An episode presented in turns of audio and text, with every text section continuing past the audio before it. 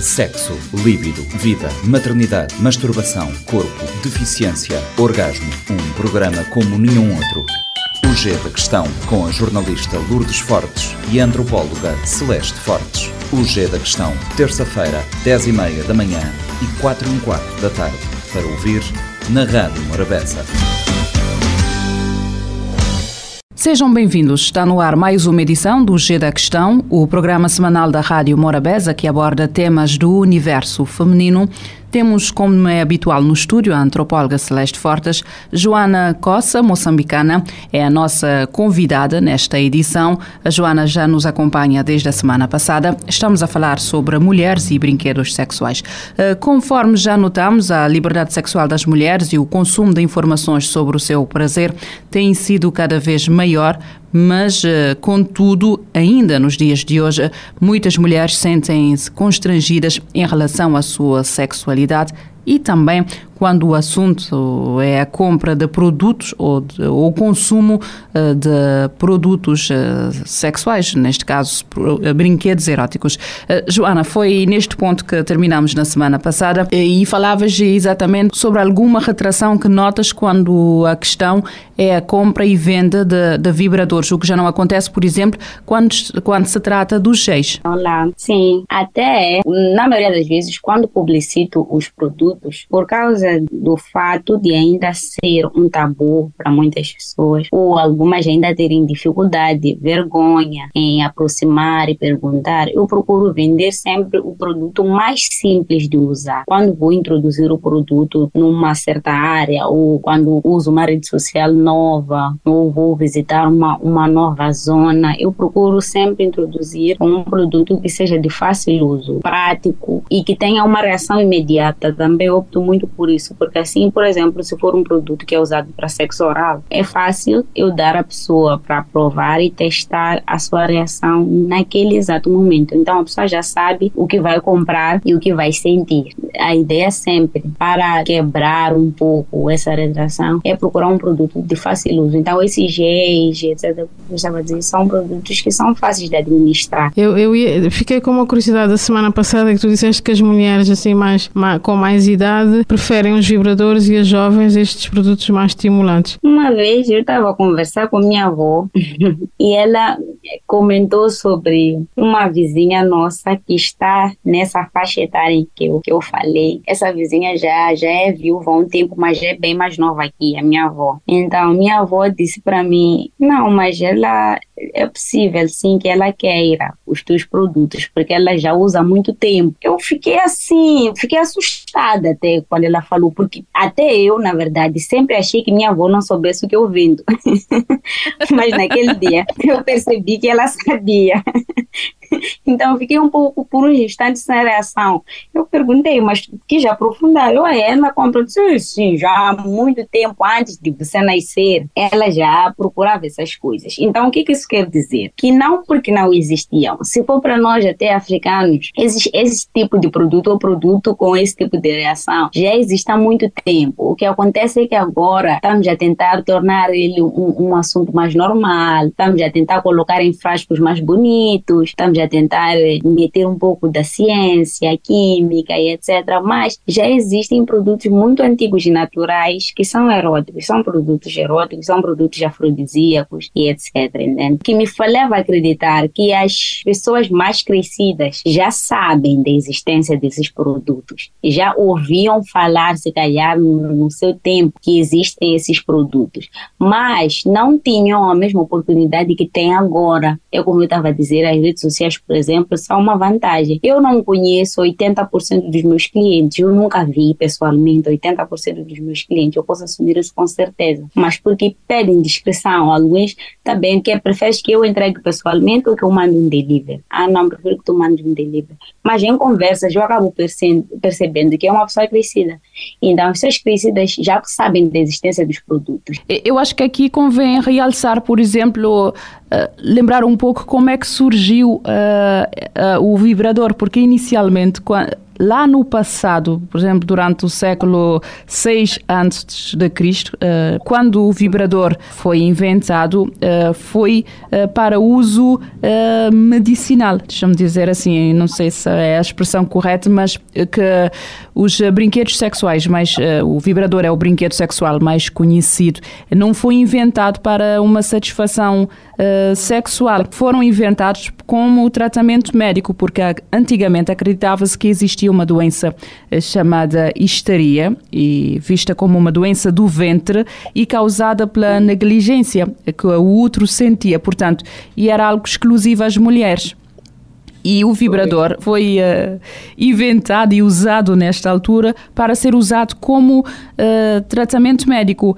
E a, a, partir dos anos 80 é que os vibradores e brinquedos sexuais começam a ganhar mais uh, visibilidade. Passaram a encontrar estes objetos, por exemplo, de diversas formas, cores e tamanho, e o seu uso, o uso do vibrador na indústria de cinema de adulto, na indústria pornográfica, é que veio uh, mudar a imagem que se tem deste objeto, torná-lo algo, digamos, associado à vergonha, mas que antes era visto como algo necessário para um tratamento de uma doença da, da histeria. É, é, mesmo por aí. Agora, nós já, já conhecemos o vibrador já nessa época, como estás a dizer, que foi associado a vergonha, entende? Mas há pessoas que conhecem as histórias mais antigas, que são as pessoas já mais crescidas, que, que, que, sabem disso.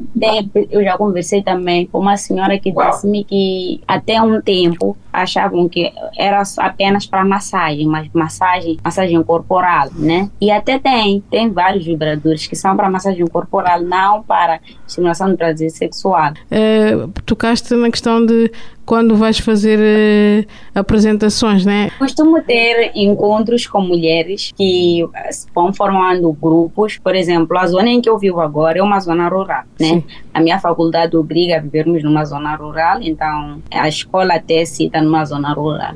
Então, as mulheres aqui, por causa das redes sociais, não sei o que, acabam tendo conhecimento sobre outras coisas, né? mas que aqui não é uma coisa que já existia antes, ou sei lá. Então, o que é que elas fazem? Criam grupos entre amigas, né? Podem criar um grupo entre amigas, 10, 20 amigas. Não, que às vezes são, são manipuladas por uma só que já ouviu falar, mas que também não sabe muito. Então me procura. Quem me procura, assim, eu não tenho problema, falo em qualquer lugar. Sim. Aqui em Cabo, eh, em Cabo Verde eh, eh, por exemplo, as festas de aniversário, algum encontro mais de mulheres, fazem de vez em quando essas apresentações. Oh, Joana, mas tu és vendedora? Também és usuária? Ou, ou só ficas pela venda? Com certeza, sou, sou usuária. Sim. Conta-nos um pouco da tua experiência, porque as pessoas que nos estão a ouvir lá em casa, a Joana, com certeza querem saber do teu relato é. na primeira pessoa. ok.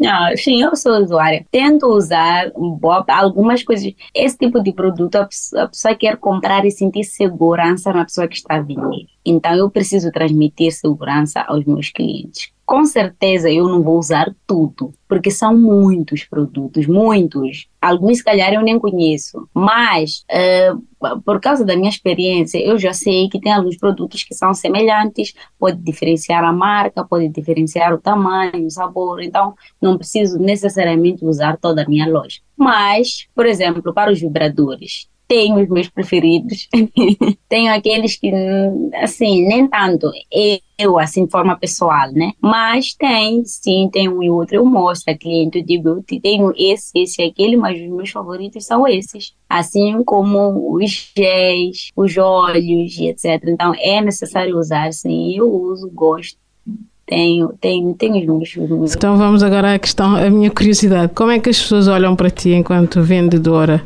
De produtos eróticos? Mal. Muito mal, com certeza. Acho que quem, só, só, só quem me conhece de antes, pessoalmente, ou quem compra, é que acha que isso é assim, é que tem uma boa imagem minha. Mas, na sua maioria, aí, me olham muito. Pessoas me, me une a coisas que não são minhas. Em algum momento sentiste, sentiste ou foste constrangida a estar em algum sítio na rua por vender eh, produtos eh, eróticos, brinquedos sexuais? Eu não, mas já já vivi situações, redes sociais principalmente, em que já fui atacada muitas vezes por outros internautas, né?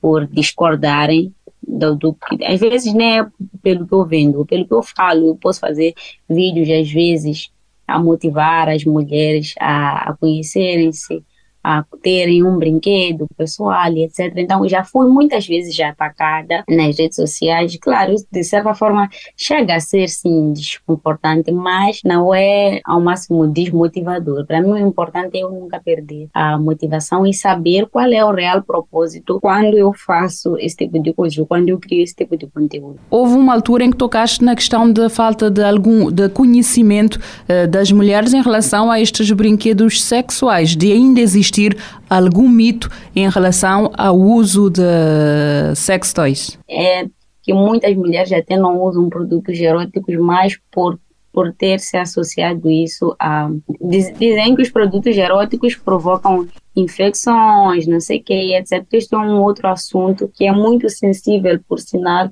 mas que é muito importante as mulheres tomarem atenção. Então, é um conselho que eu deixo para todas as mulheres é que aprendam a se conhecer. Se vai ter prazer, é muito importante que esse prazer vale a pena.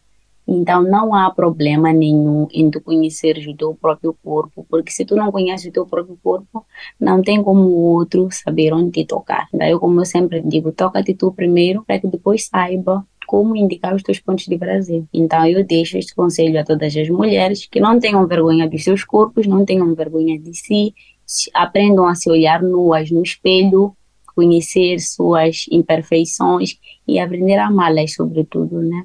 Então, mais do que isso, sejam vocês mesmos. E termina assim esta edição do G da Questão. Voltamos para a próxima semana com mais um tema ligado ao universo feminino. Sexo, líbido, vida, maternidade, masturbação, corpo, deficiência, orgasmo. Um programa como nenhum outro. O G da Questão, com a jornalista Lourdes Fortes e a antropóloga Celeste Fortes. O G da Questão, terça-feira, 10 e meia da manhã e 4 e um quarto da tarde. Para ouvir na Rádio Morabeza. Este programa está disponível em formato podcast no Spotify e em radiomorabeza.cv.